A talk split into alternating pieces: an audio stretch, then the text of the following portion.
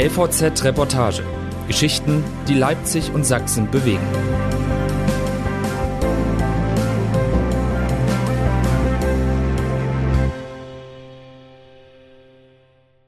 Bangen um die Weihnachtsgans. Der Züchter Lorenz Eskilzen versorgt jährlich 20.000 sächsische Haushalte mit einer Weihnachtsgans. Dieses Jahr hätte es beinahe nicht geklappt. Ein Gespräch über DDR-Genetik, Veganer und Viren, mit denen man leben lernen muss. Autor Josa Manja Schlegel.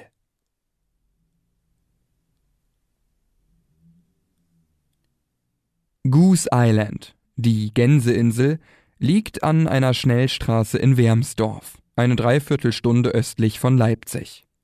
Eine Landzunge, umgeben von Seen und Talsperren, was zu DDR-Zeiten ja ein Segen war. Damals planschten die Gänse noch in den Weihern und einige Meter tiefer gründelten die Karpfen. Der Weihnachtsbraten und der Neujahrsschmaus in argloser Koexistenz. Heute dürfen die Gänse höchstens zwei Stunden an die frische Luft und auch nur überdacht. Wie soll ich denn sonst nachts schlafen? sagt Lorenz Eskilzen. Der stämmige 57-Jährige blinzelt in den grellweißen Himmel. Ein Schwarm Wildgänse zieht in Keilformation vorbei. Manchmal landen die Gänse auf Goose Island, so nennt Eskilson seinen Hof selbst. Wenn ich das sehe, werde ich nervös, sagt er. So ein Schwarm Wildgänse kann den Tod in Eskilsons Zucht bringen. Einige Male ist das schon passiert. Vor 30 Jahren war Eskilsen noch ein neugieriger Student, der aus Norddeutschland in den Osten ging, weil er von den robusten DDR-Gänsen gehört hatte. Sein Vater züchtete schon Gänse. Er wollte sich im Osten bloß fortbilden und nur einige Monate bleiben, doch dann lernte er seine Frau kennen und blieb. 15 Jahre lang lief das Geschäft blendend. Es gab nicht viel zu jammern. Dann änderte sich alles. Als sich 2006 die Vogelgrippe in Europa ausbreitete, war Eskilsens Zucht der erste betroffene Betrieb Deutschlands. An seiner Einfahrt parkten jetzt Fahrzeuge von BBC und France 2 und sendeten live aus Wermsdorf. Polizeistreifen kontrollierten die Zufahrtsstraßen und fischten verdächtige Eierkartons aus Autos. Lorenz Eskilsens Betrieb, eine einzige Sperrzone. Und die kranken Gänse mussten alle weg. Aus Thüringen forderte man eine Elektroschock-Tötungsanlage an.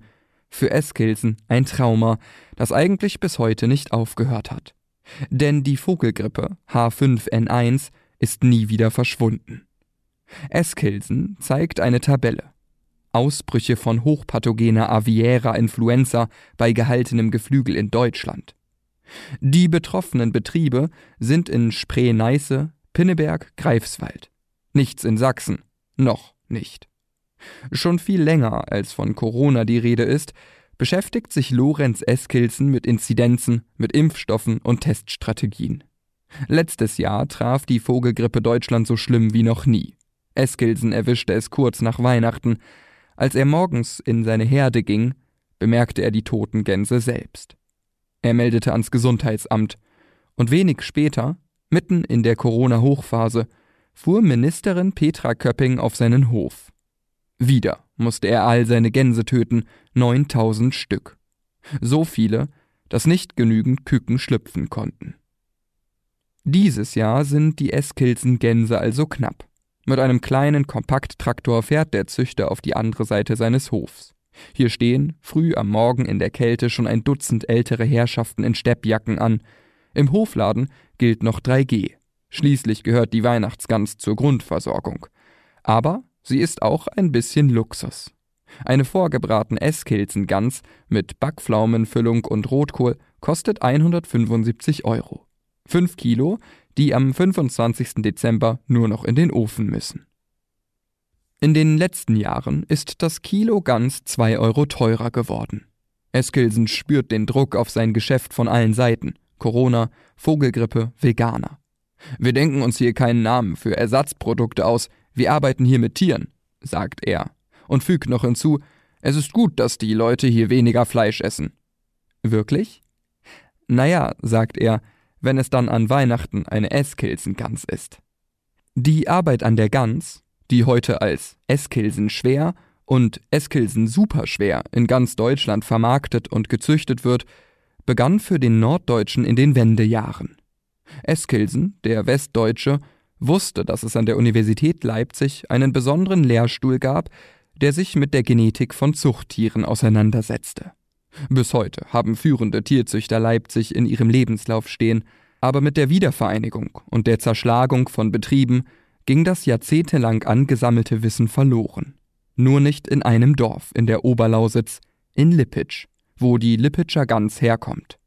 Eine gekonnte Kreuzung aus einem deutschen Ganter für die Fleischkörpermasse und einer italienischen Gans für die Fruchtbarkeit.